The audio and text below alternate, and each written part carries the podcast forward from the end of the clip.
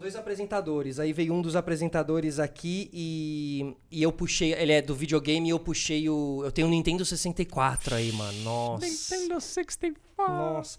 E tem o International Superstar Soccer, tá ligado? Nossa, Aquele- um clássico, E cartuchão, velho. Que mano. maravilhoso. Você usa? Não, não uso, não tá Ah, ligado, não tá. tá ligado. Mancada, né? Tem que estar ligado, na verdade. Mas lembra o cartuchão que você encaixava Nossa, e lembro clá, muito. clá, tirava assim, mano? É. E aí era Super Nintendo e depois o. Pelo menos eu peguei Super Nintendo. Não, eu cheguei a pegar até Master System também. Tá.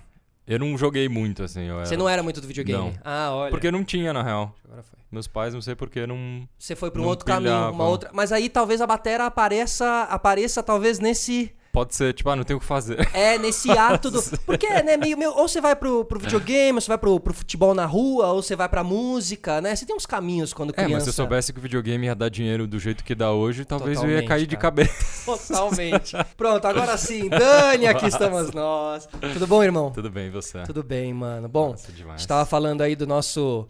De quanto tempo a gente se conhece, né, cara? Muito tempo, assim. Eu tenho essa conexão com você, de, de tipo assim, com você e com todos os meninos do NX e acho que com todo mundo que.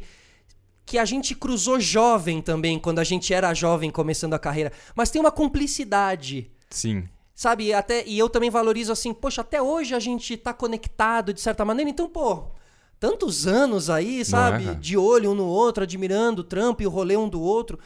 É, e aí eu me lembro ali da MTV, aquela foto. Nossa, um clássico. um Chapa Coco, cara. Verão de delícia. 2006. Foi 2006? Foi. Tá. Verão de 2006. Ah, foi a época ali que a gente assinou com a gravadora. Foi isso, é? Foi porque acho que a- a gente lançou apenas um olhar, que era independente, e aí entrou na MTV. E aí eu lembro que a galera falou, pô, se eu não me engano, depois do, do Racionais, o NX é a primeira banda, a segunda banda independente a entrar na parada da MTV e tal. Então a gente tava, tipo, 17, Olha que 18 louco, é. anos. Não era tão comum a coisa da, de ser banda independente, né? Não era, não era. Então pra gente foi Porque um... a distribuição dessa música era muito difícil. Muito. A gente foi porque o Fi trabalhava ali do lado e ele conhecia alguém da MTV, deixou o CD, a fita junto. Essa história é um clássico, É cara. maravilhoso. E aí, tipo, a, a base de fãs do Fotolog fez um, jeito de, de ligar, não sei o que lá, e conseguiu entrar. É que vocês se conectaram com uma juventude. Você acha que tem uma. Tem uma. Observando, assim, olhando o NX ali pra trás e tal, e analisando como que foi vocês virarem, como que foi vocês irem parar na MTV, porque tantas bandas queriam estar lá naquele lugar e estavam Era muito vocês. sonho, cara. E como foi segurar a bronca disso tudo, porque tem que segurar a peteca uma vez tá na MTV. Sim. Vai fazer VMB, vai fazer, mano, tudo isso. É. Só cai a ficha depois, na verdade. Quando você vê, você tá ali vivendo o teu sonho, tudo. E aí, tipo, graças a Deus a gente tinha uma família, a nossa família em volta, que conseguia colocar nosso pé no chão na hora que precisava, porque você começar a ganhar dinheiro com 18 anos é meio perigoso. Vocês assim, eram né? bem família, né? To- todos ali Sim. são bem família, né? Isso ajudou muito a gente, cara. Porque em vez da gente desperdiçar a primeira grana, que acho que o, do lance do homem tem, né? Nossa, vou comprar meu primeiro carro e tal. Um, um lance de ego completamente furado. Total. E a família em volta fez, cara, não gasta com besteira, sacou? Até porque o meio da música você não sabe até onde isso vai, então, tipo, investe no apartamento, bababá.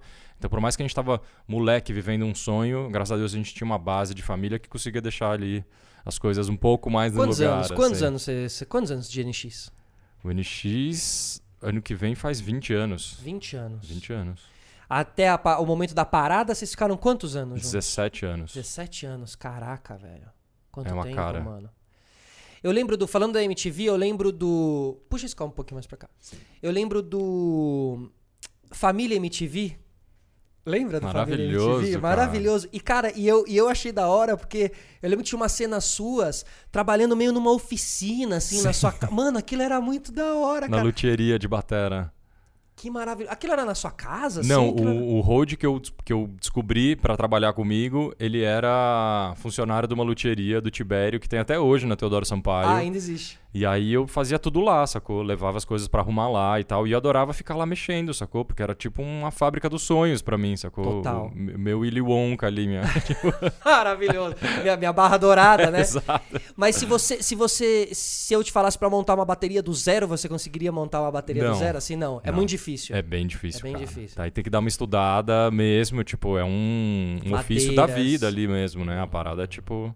Eu não sabia que existia o termo luthier pra uma pessoa de batera. Sim, luthier de tudo, né? Ah, ele é de tudo que seja instrumento. Exato. Ah, é que ele ficou uma coisa meio do, do violino ali, né? Sim.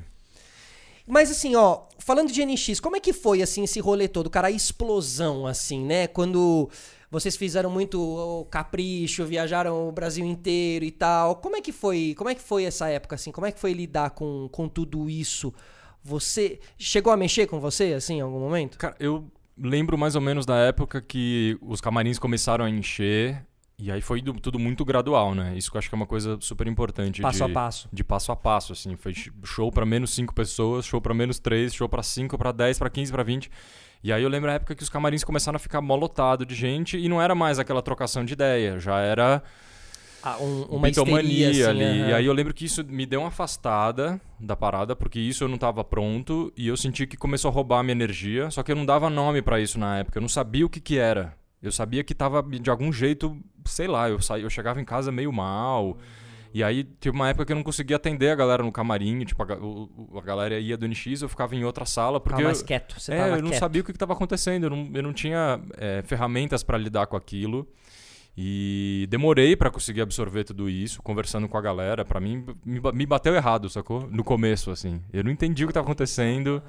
Demorei para entender tudo isso, mas ao mesmo tempo eu tava Que é, um vivendo- que é um perigo. Esse momento, ele é um perigo, né?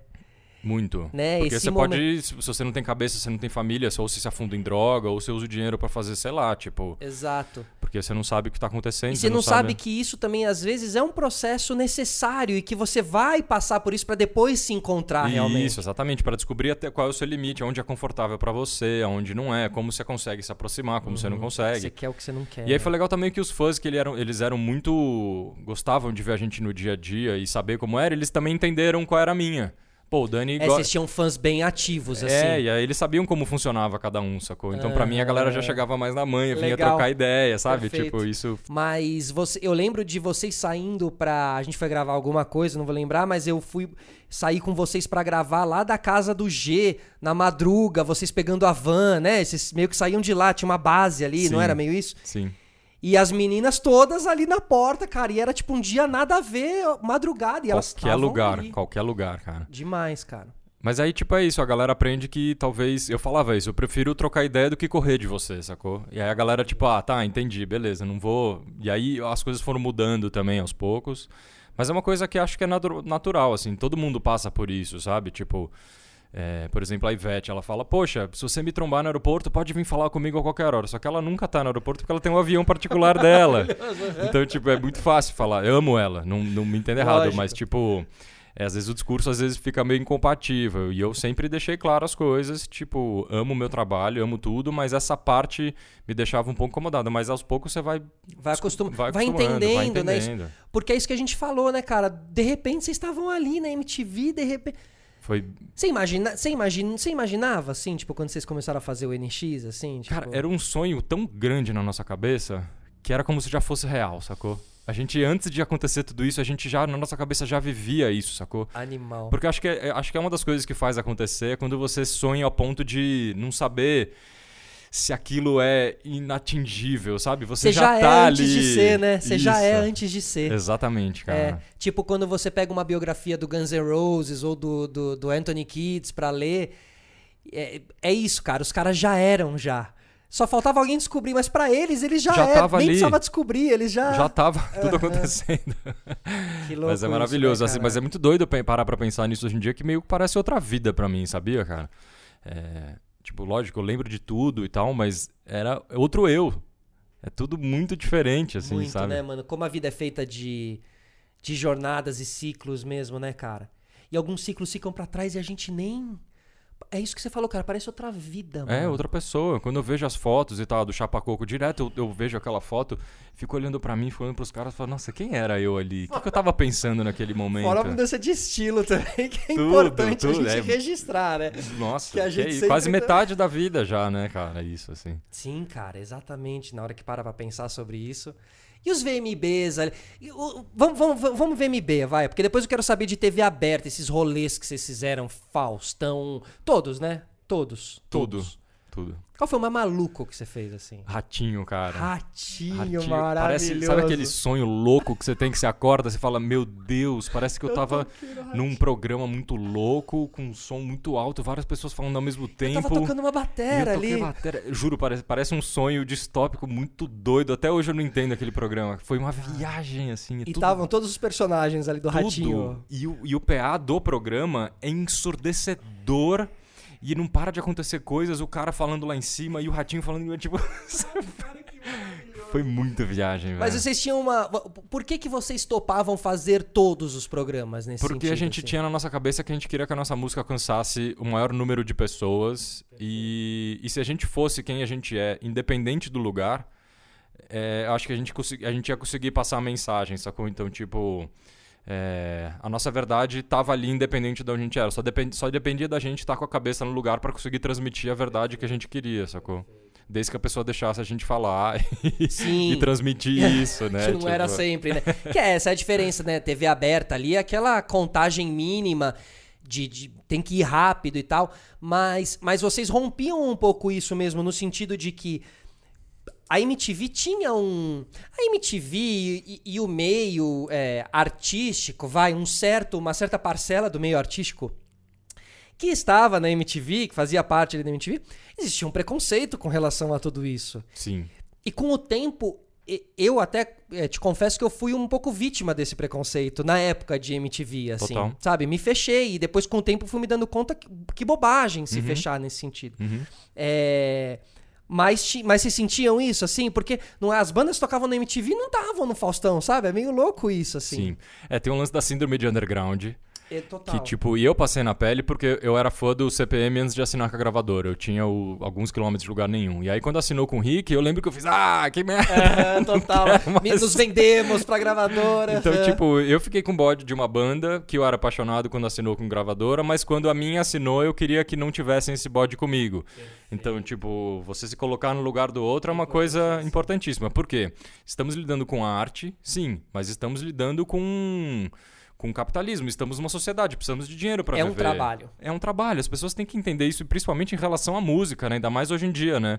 O lance das lives, que as pessoas entregam o seu trabalho de graça e as pessoas ficam achando que você tem que fazer A live toda hora. a live toda hora e você, cara, você para fazer aquilo, você precisa trabalhar, você demanda, demanda tempo, demanda energia, você precisa ganhar. O ideal é que essa live seja patrocinada, que a live, né? Ou seja, você precisa fazer disso um ganha-pão. Porque tem pessoas por trás daquilo. Então eu só, só comecei a entender isso quando a gente realmente assinou com uma gravadora, que eu parei de julgar os outros, eu tive que passar na pele isso para parar de julgar os outros e saber que a gente precisava trilhar aquele caminho para conseguir sobreviver da música, porque se esse era realmente o nosso sonho, a gente queria atingir o maior número de pessoas possíveis, esse era o caminho. A gente já tava no limite do underground ali. A gente não tinha mais para onde ir. E a gente não ia conseguir se sustentar do jeito que a gente sustentou 17 anos de banda se a gente não tivesse realmente assinado com uma gravadora e tal. Mas só que a hora que você entra na gravadora também você tem que ter o seu know-how de saber até onde você pode ir, até onde você não pode ir. E a gente tinha 17 anos, então a gente não sabia muito disso. A gente queria fazer tudo. E aí depois, a hora que a gente pegava uma capa, que a gente fazia, puta, o que, que fizeram aí- com a minha e aí cara? a e aí a intervenção, ela passa por todos esses âmbitos, pela capa, pela música, né? Exatamente. Só que é isso, quando você talvez, pelo, não vou generalizar, mas a gente não tinha muita expertise nesse, nesse sentido. Então, é, o clipe de Razões e Emoções, por exemplo, que a galera, tipo, nossos fãs sabem que é bizarro, é um clipe muito estranho, a gente ficou de cara... virou um clássico. Virou um né? clássico, de- o- de estranho, ele virou um clássico. O clipe estreou na MTV e a gente não tinha visto o resultado final. Então, tipo, a gente tava lá, putz, vamos lá estrear o clipe, não sei o que lá. E aí eu lembro que passou o clipe, a gente tava sentado vendo o programa, vendo a TV e a gente tava tipo. Vendo pela primeira Meu vez. Deus, esse é o Mano. clipe. A partir dali a gente fez. Galera, acho que a gente precisa provar as coisas antes de ir pro ar, né? Mas deu um medo essa hora de falar assim, cara, eu, eu tô perdendo. Porque é muito louco esses artistas que perdem os- a sua arte. Ele, ele, ele, ele assina um contrato co- da sua arte, mano. É muito Exatamente, louco. é muito louco. Então, tipo assim, eu vejo a Pete, por exemplo, trabalhando em casa e eu sei que ela é, tipo, cada centímetro. ca- Ela sabe. Ela, ela, porque ela faz questão, é por isso que a carreira dela tá onde tá, porque ela faz questão de cada centímetro ser exatamente do jeito que ela quer. Dá um trabalho absurdo, ela trabalha 24/7? Sim. Tudo tem um preço. Mas ela tá no Independente? Não, ela tem gravadora, tudo, mas ela, Mas no, no- no no- na conversa barra contrato com a gravadora está que ela... ela tem que aprovar tudo. É e ela faz questão, não é que tipo. Que ela, tipo, ah, beleza, que saco. Mas Tá. ela faz questão porque ela sabe que se não for do jeito dela, e é a cara dela que tá ali. Lógico. Se uma coisa der errado, se uma coisa não for do jeito, quem, quem que vai depois lidar com aquilo não E é o a gravadora, vê, né? não é nada. É a E cara o fã dela. percebe, né? Então, pra gente foi muito importante passar por isso pra começar a tomar o controle das coisas aos poucos. E aí você tá lidando com um produtor, com um Nossa, gravador, não é com não sei o que lá, hein? com um empresário que já fez milhares de coisas. Você precisa ganhar uma moral ali dentro também. Não é só bater o pé e fazer, ah, eu que mando. Calma, tem, tipo, todo mundo quer fazer a parada virar, ninguém quer fazer um estragar o jogo do outro. Então você precisa construir uma parada, sabe? Tipo, então é aos poucos também, né? E aí rolava um dia a dia ali no estúdio, no... no, no- né, porque o Rick Bonadil tem o estúdio dele, assim, Sim. aí rolava um dia a dia. Vocês iam lá, iam desenvolvendo a música, isso, assim, quanto... co- Como era o processo do dia a dia quando você tá assinado com o Rick Bonadil, por exemplo, assim? Nessa época, nos primeiros, sei lá, oito anos, era, a gente lançou meio que um disco a cada um, dois anos, assim. E isso é muito pauleira. Porque fica embalado, né? Você tá na turnê, mas já tá compondo, já tá gravando. A hora que você vê, você tá, tipo, sem parar, oito Hit anos. atrás de hit. E é uma loucura. É tipo, tudo bem que a gente tava na idade certa pra isso. Tem razão. Tipo, sem filho, sem. Total, tipo, cara. tava no gás. com os joelhos em ordem. Porque hoje, se eu pego os oito shows no mês, nossa, eu já fico. Cara, eu lembro de torto, cruzar cara. vocês em. A gente se cruzava muito mesmo. Eu lembro de cruzar vocês em, em aeroportos. E vocês, mano, no, no chão ali, velho, assim, cansados, cara, cansados. Mas não indo pra casa. Indo pra outro, Pra outro. pico, mano. Pra outro. E, e, e van, né? Muita, muita, muita estrada, muito chão de estrada também, né? Muito avião, mas muito carro também, muito, né? Muito, muito tudo, na verdade, né? Balsa, helicóptero, jatinho. Total, mano. É, eu olhava vocês, eu via muito esse, esse corre. Chegaram a fazer dois shows numa mesma noite, Fizemos. três shows. Quantos você chegou a fazer assim? Fizemos dois e aí era um bem longe do outro. Foi a primeira vez que a gente pegou um jatinho pra fazer isso. Olha, caraca. E a gente teve uma reunião com o Rick uma semana depois. Ele fez assim: Eu quero que vocês sejam livres pra fazer o que vocês quiserem, só que eu não tenho boas experiências, bandas viajando com jatinho, né? E aí a gente, tipo, é. Esse papo ele rola nas internas. Rola. Rola super, porque já rolou vários problemas com várias bandas, né, Claro. cara? Tipo, o Travis Barker. Tava, caiu o avião do cara e o cara tá vivo. E, Imagina não, mas essas teve coisas. um mano que ele sobreviveu e depois ele morreu, não foi? Foi. Né? Morreu de overdose depois. É, é. Fala, não, cara. Não, mano. Você sobreviveu a uma queda de um avião, vai morrer de overdose. Foi tipo isso, né? Uh, sobrevivi, vou tomar tudo. Vamos. Como assim, Foi, cara, é. Mas também ao mesmo tempo você começa a pensar assim, bom, acho que aquele filme da que, que vem a, a morte com a foice, assim, fala, bom, o cara deu uma escapadinha naquela vez, Vou fez, não, volta aqui, meu filho, volta aqui. Gastou seis vidas Eu e vim meia. te numa buscar, é, eu vim te buscar.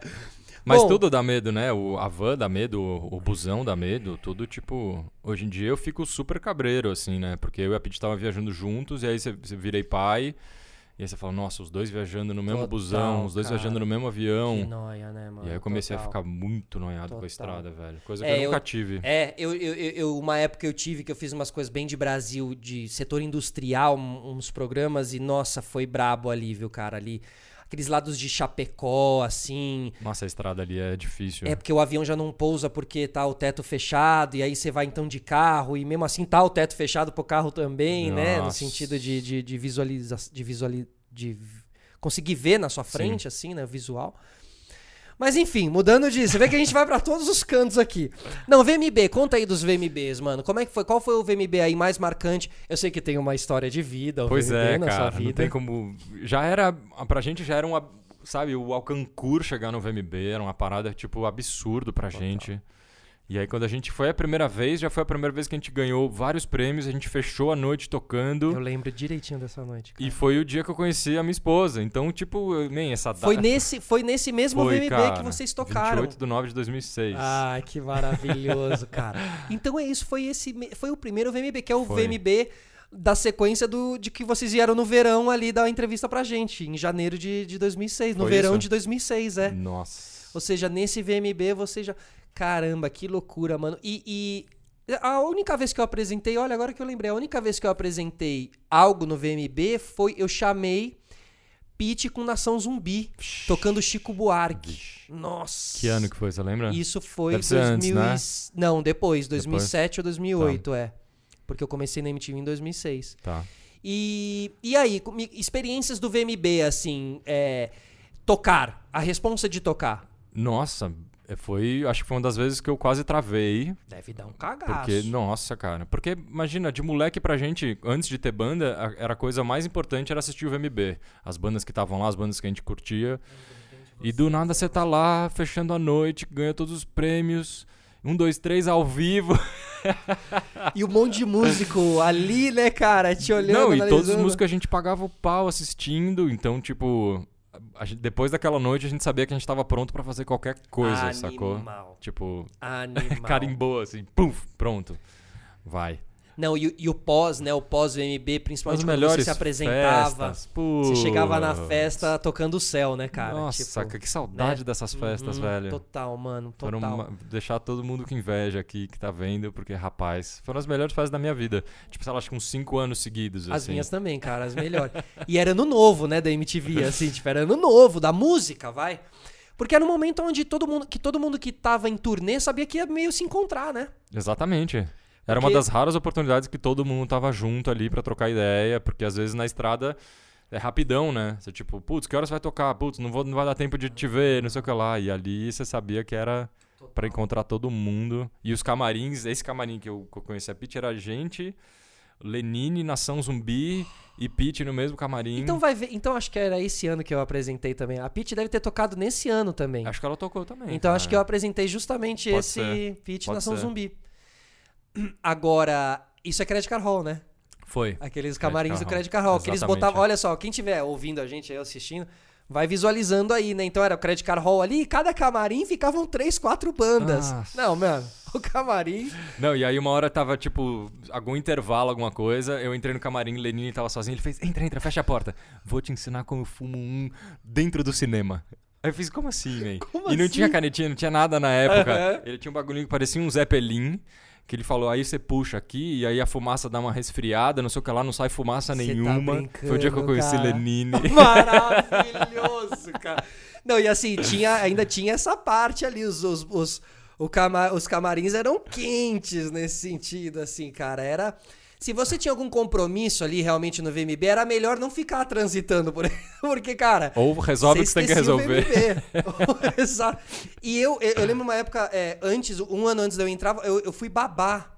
Porque lá tinha um termo que chamava babá. Você vai ser babá de tal artista durante o VMB, né? Você Uhum. Lembra? teve os seus babás Sim, lembra também, da né? Tássia, ela era muito nossa babalha.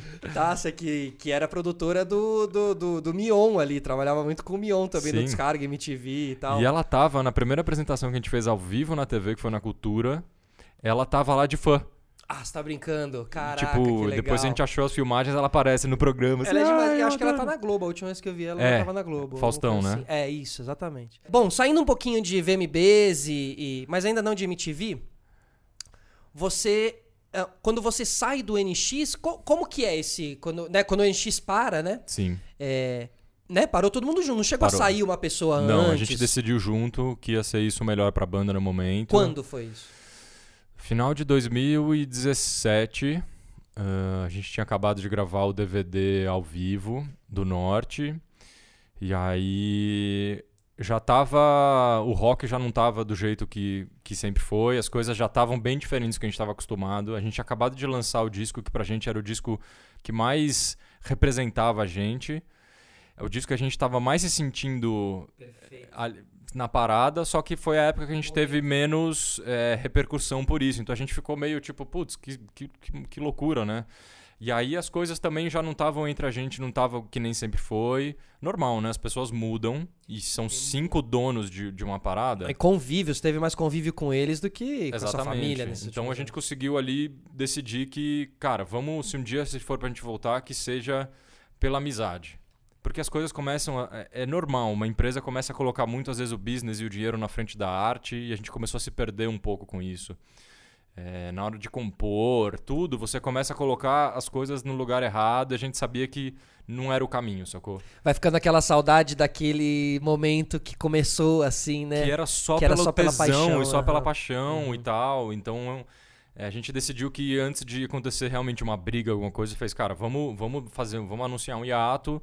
E o dia que for para voltar, que seja simplesmente pelo tesão e pela amizade, sacou? Ia ser muito chocante vocês brigar, vocês brigados, assim, eu acho, porque realmente eu sempre sempre vi muita muita harmonia entre Sim. vocês, assim. Uma irmandade brutal uhum. e, e, a gente sempre via nas outras bandas quando acontecia uns estresses, a gente falava, putz, que baixo astral. Se um dia acontecer alguma coisa entre a gente, não vamos deixar chegar nesse ponto, sabe? De tornar público, de um ficar falando coisa do outro. A isso, gente viu tudo isso acontecendo. Isso gera um baixo astral, assim, tipo, quando eu vejo as coisas do RPM, assim, eu, eu, eu fico preso nas histórias que rolou, do Batera com vocal por causa do nome. Eu não lembro de toda a história boa. Ficou marcado aquela coisa ruim. Total. Isso é muito.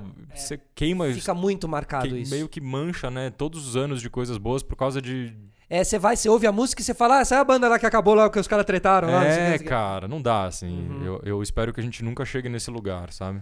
E aí, quando, quando termina, aí...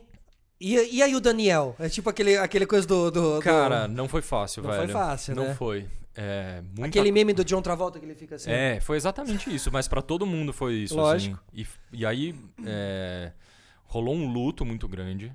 para mim, sei lá, demorou um ano assim para eu conseguir colocar as coisas no lugar. É, por mais que foi uma decisão unânime, na cabeça ficou tipo, cara, meu projeto de vida de 17 Total. anos, eu nunca quis fazer mais nada, eu nunca investi em mais nada. Então, tipo, é, duas coisas me bateram assim. Todos os projetos que apareceram para mim durante o NX uhum. para fazer, eu sempre fiz, não, não precisa, o NX está aqui, eu tô, tô garantido aqui, não preciso fazer mais nada. E isso me bateu um arrependimento muito grande, porque eu não construí é, tudo bem, o networking a gente tinha, porque a gente conheceu muita gente de todos os lugares. Só que a parte musical parceria mesmo, a mesmo, parceria, eu, eu fui me limitando é, por comodidade, por preguiça, porque o NX dava um trampo absurdo claro, já. teria dado também, né? Não sei se teria, se teria se conseguido. Se eu tivesse me esforçado e tivesse pensado Daria. no futuro um pouquinho, eu, eu, acho que é até uma dica para as pessoas hoje que trampam em qualquer lugar de não fechar nenhuma porta nunca. E você que achar que está num trampo, você está garantido, porque isso não existe, né, cara? Você tem que construir o teu networking sempre e estar tá em cima dele. Então, isso para mim demorou para bater isso, assim, sabe? Eu fiquei. Me senti mal por causa disso, fiquei me cobrando de não ter, sabe? E aí, quando o luto foi passando, as coisas foram esfriando, eu comecei a avisar uma galera. Eu fiz: Ó, oh, tô na área, quero trabalhar, que é o que eu devia ter feito Sempre. Perfeito. É, e a primeira... Na batera. Eu já estava aberto a outras coisas, Legal. mas estava mais na batera. O Rick foi o primeiro cara, o Rick Monadil foi o primeiro cara que me ligou e fez: Bom, tô começando a gravadora, o Midas Music, vem para cá, vamos conversar. Quero que você seja o batera da gravadora. Olha que legal. Pra tudo que for gravar, você seja batera. E eu gosto muito do teu gosto musical, por tudo que a gente trabalhou esses anos e a gente conversou. E eu quero que você comece a produzir aqui umas coisas. Por quê? Eu, eu, eu, ele foi muito foda essa hora, porque ele falou: Eu acho que você já foi um músico que fez tudo o que tinha que fazer na parte de ao vivo. Você já tocou no Rock in Rio, você gravou DVDs ao vivo, você conheceu o Brasil inteiro. Eu acho que para você como músico vai ser muito importante agora você ser um músico de estúdio. Perfeito. Novos objetivos também, né? Para você também, né? É, é, isso parece que são duas coisas é... iguais. Não são, mas cara. Não são, tá. são complementares, mas são distantes, porque o pensamento é outro, é tudo muito diferente ali. Me fala tá... aí algumas diferenças assim. É, bateristicamente falando, a hora que você está gravando uma batera, você não tem que pensar em performance nem nada. Você tem que pensar em sonoridade. Você tem que só fechar o olho ali, escutar no fone e ver se está suando do jeito que tem que estar tá para um, um disco bom. Então, a pegada é outra, o instrumento é outro, a afinação é outra, o, o ouvido muda muito. E aí, na parte de produção, que foi para mim foi maravilhoso, que a hora que você começa a produzir uma, uma base completa e você tem que falar para o baixista o que tem que fazer, ou você pegar ali e arranhar uma linha de baixo, você, a hora que você olhar para a bateria ou para a linha de bateria, vai ser completamente diferente do que você faria se você fosse só o baterista. Então, quando eu era só o batera do NX, o meu lance era o ego da bateria. O que, que eu preciso fazer aqui para aparecer o máximo possível? Tipo, não, não que eu precisasse fazer para aparecer, mas minha cabeça estava fechada em ser o baterista. E aí, quando eu comecei a olhar para outros instrumentos, eu olhava para a bateria e fazia, nossa, tem que ser muito mais simples do que isso. Então minha cabeça começou a abrir de um jeito maravilhoso, assim. Sim, Você começa a pensar como músico, né? Não como é, simplesmente um baterista ou um baixista, não sei o que lá. Isso para mim foi na hora certa, sabe? E só a ação que te faz mudar esses pensamentos, né? Ou seja, você teve que estar ali do lado Exatamente. do Por mais que o musical, né? Conrado, o baixista do NX, ficasse falando pra mim, tipo, não, não, pra quem toca baixo assim é melhor, não sei o que lá. É difícil você não se colocar no lugar ali e Enquanto não realmente não entender isso. Então, pra mim, a parte de produção foi, foi um absurdo, assim. Foi muito na hora certa. Foi E você tá se achando nesse lugar da produção? Eu tô amando fazer produção. é, eu tô me descobrindo muito, porque eu descobri que eu já tinha as coisas na cabeça, só que eu não sabia colocar em prática. Então o Midas, pra mim, tipo, lá só tem produtor incrível, uma galera que eu. Disneylândia lá, tipo. E os melhores equipamentos, com a melhor galera trabalhando. Então eu descobri que as ideias que eu tinha na cabeça, é, por mais que eu não soubesse ali mexer num compressor, eu sabia meu ouvido o que, que ele queria ouvir. Então só faltava aprender a matemática ali da parada, né? Porque música é matemática pura, né? E aí isso me levou para essa prática de, tá bom, eu sei como eu quero, agora como conseguir chegar nisso o mais rápido possível, sabe? E essas melodias, elas vêm, é, é, vêm ali na tua cabeça, vai montando, tá tudo. É, é- é mental esse É exercício. mental. É mental É mesmo. mu- e é muito doido porque tem alguns músicos que falam que é meio que um superpoder, porque você tem uma parada na cabeça e como você vai fazer transferir aquilo para lá? Uhum. Hoje, tipo assim, eu, eu nunca estudei harmonia, é, percepção musical, porque eu sempre, pra mim, era só um baterista. Hoje eu faço um curso de conservatório de, de harmonia, de teoria, de percepção Deve ser musical. louco esse, esse, esse momento, né? Você estudar isso depois de ter sido já o Batera que tocou em tudo quanto é lugar. Que louco, né? Muito. E. Porque no NX tinha um núcleo ali compositor, o G e o G. que Funcionava bastante, mas as ideias que a gente trazia. É, tudo bem que não eram ideias que chegavam ao nível dos caras que eles estavam fazendo isso desde que eles nasceram. Só que era muito fechado esse núcleo, porque funcionava assim, então ninguém era muito incentivado a compor ali dentro, sacou? Então pra mim isso rolou esse incentivo. Você não teve esse, incenti- esse estímulo exatamente. buscar essa, essa, esse aperfeiçoamento. no- É, e aí na gravadora, tipo, eu dava uma ideia de melodia, a galera fazia, pá, que animal. Eu dava uma ideia, só que ela fazia, poxa, então tá acontecendo, tem coisa aqui, né? Eu vou, vou fazer florescer isso. Então todo dia que eu chegava do, do Midas, eu sentava a bunda no estúdio e fazia alguma coisa. Ah, hoje eu vou estudar base do Pará. Na sua casa. É, hoje eu vou estudar uma base do Pará. Como é que fazer uma linha de baixo de, de Pará, de brega, de não sei o que lá. E aí um dia a Pete abriu a porta e fez, nossa, que base é essa? Eu fiz, não sei, eu fiz brincando aqui. Ela falou, isso vai virar alguma coisa. Então ela botou muita pilha em mim, assim. Ela me incentivou muito. Vocês têm um QG na casa lá de, um de musical. Temos dois estúdios. Temos um em casa e um fora, que é o maiorzão pra banda ensaiar mesmo e tudo. E aí ela foi uma responsável muito... Ela e o Rick, pra mim, foram duas pessoas muito responsáveis pra me botar a pilha de falar, cara, tem coisa aí, sacou? Que legal. Você acha que você, sozinho, talvez não tivesse conseguido arrancar isso de dentro de você, assim? Eu acho que eu não saberia que eu era capaz, sacou? É, tipo...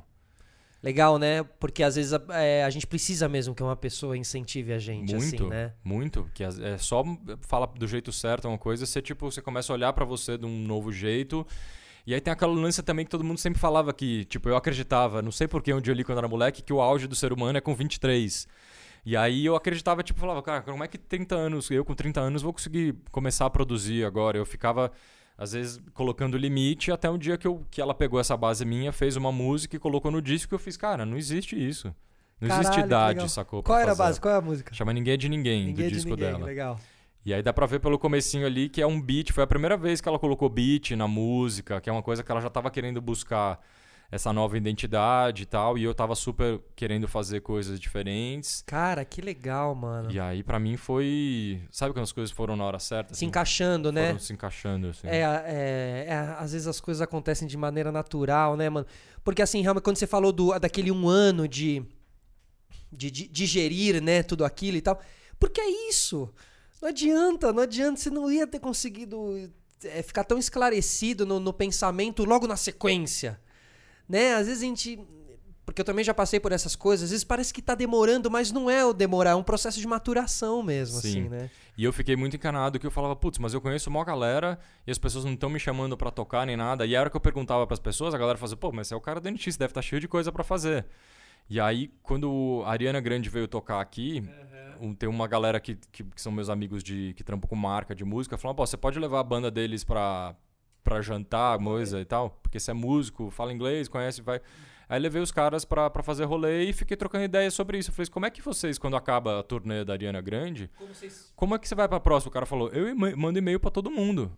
É, next eh, summer, I'm free to tour. Call me. Eu falei, bom, é isso, né? Foi aí que eu peguei o e-mail de todo mundo e fiz, cara, tô livre, quero trabalhar. Aí mó galera fez, pô, que demais, eu não sabia que você tava disposto, né? É porque você nunca Tipo, tinha feito isso, né? É, como é que você eu não vou sabia saber? nem como fazer, né? Exatamente. De mandar o e-mail pra galera e avisar, né? Porque foi acontecendo. Mas de onde veio a tua base musical, assim? Como é que quando você teve que subir lá no palco do VMB, você tava, tipo, pronto? Eh, Putz, a estrada, cara. Estrada. O tanto de show independente que a gente fez, isso, Hangar. Isso é. Hangar 110. Hangar né? 110 foi pra gente uma, uma parada. Não tem escola maior assim do que estrada. Pra músico, sabe? Tipo, você tocar com o instrumento que tem, sem dormir, no lugar que tem. Você passa, sei lá, 5, 6 anos fazendo isso. Você tá, você tá muito tranquilo, sabe? Mas então Tipo, era muito mais visceral do, do que técnico. Exatamente. Exatamente. Eu acho que pra todo mundo da banda ali era mais visceral do que técnico, porque a gente começou a perceber depois de, sei lá, 20 shows no mês, que tipo, putz, cara, não tô aguentando, minha mão não tá dando conta, minha corda vocal não tá dando conta, porque a gente não tinha técnica nenhuma. Lógico, imagina que loucura, velho. Então, tipo, É muito desgastante fazer um show, mano. muito. E- Nossa. E, nesse VMB especificamente, eu tive uma juntou o psicológico com a quantidade de show que a gente tava fazendo, a gente teve que ensaiar muito pra fazer o VMB, então misturou a tensão com Ansiedade, com né? o físico e eu lembro que no dia eu não tava sentindo minha mão direita. Nossa. Então, tipo, você segura a baqueta assim. E eu tava segurando assim, como se fosse um cotoco de madeira. Pra ela não, pra ela não pular da minha mão. E aí, na partir desse dia, eu fiz, cara, eu tenho que cuidar do meu corpo. E aí comecei, eu voltei a fazer aula de batera, voltei, comecei a fazer fisioterapia e tal. É, porque o Batera, ele é. Eu, eu olho o, o Eloy Casagrande. Que é, e, que, é- e que, e que tá forte, né? E que é gigante. É um em, em alguma entrevista ele falou, ele falou, não, eu uso muito o treinamento também pro, Uhum. meu, né, pro meu desempenho. Porque o Batera, Costas também, né? Você tá sempre ali com a postura Ele certinha. desenvolveu o Batera para Subversivos, até fazer propaganda aqui, porque eu sou muito fã dele. Ele desenvolveu ali no meio do negócio do, da aula dele exercícios específicos para batera. Demais. Porque realmente, tipo, ainda mais no nível que ele tá de fazer show no mundo inteiro e tocar a música do Sepultura ao vivo, que é muito porrada. Então, tipo, o cara teve que puxar ferro mesmo e ficar gigante. Só que ele tem a técnica, né? Então, tipo, juntou tudo e, e virou um dos maiores bateras de, de heavy metal mundial, né? Assim, Perfeccionista, né? Um cara perfeccionista, assim, né? Muito, Muito, muito, muito. legal, é. ele nasceu com uma parada. E você tem que ter o preparo. Pra qualquer coisa que você faz, você tem que ter a técnica, senão você vai se machucar, Sim. né, cara? Não, e no caso dele, ainda quando você é, descobre a história dele ali, você vê que ele era pequeno, ele fazia uns negócios de criança, de tipo baterista, ele é no Faustão. Sim. Sabe? De tipo, Sim. o baterista prodígio, aí tipo, ele com 7 anos.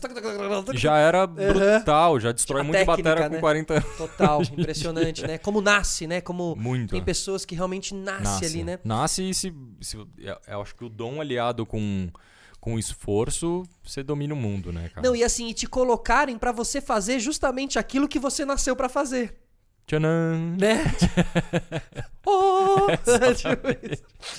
Ô Dani, aí você também toca co- com a Pitty, você, Sim. né? Você toca desde quando que vocês estão tocando? Então, aí rolou que eu tava trabalhando no Midas e o batera dela saiu da gig. Aí ela fez, ah, vou começar a fazer uns testes com... Poxa, eu tenho um batera em casa que, Maravilhoso. que Vocês tocava... nunca tinham falado sobre isso, assim? Não, cara. Não nunca. mesmo? E eu era Ah, um super fã da junto. banda. Eu sempre ia nos shows dela, achava... Acho o Duda, o batera, que era o batera dela, um batera É a Pitty fenomenal. sempre teve banda, banda boa, né? brutal, brutal. Os caras ao vivo, brutais, assim. Total. Então, ela fez, cara, vamos fazer um teste. Tem um João Rock daqui uma semana. Olha, E dá tempo pra você tirar as músicas? Ah, vamos lá. Ela falou, cara, vamos fazer esse show, depois a gente conversa. E aí fizemos o show, foi animal. puta, que legal. sabe, foi tudo mó astral, o camarim foi astral, os ensaios foram astrais. E aí ela fez, cara, vamos, vamos tentar mais. Que acho que isso era tal. importante pra você.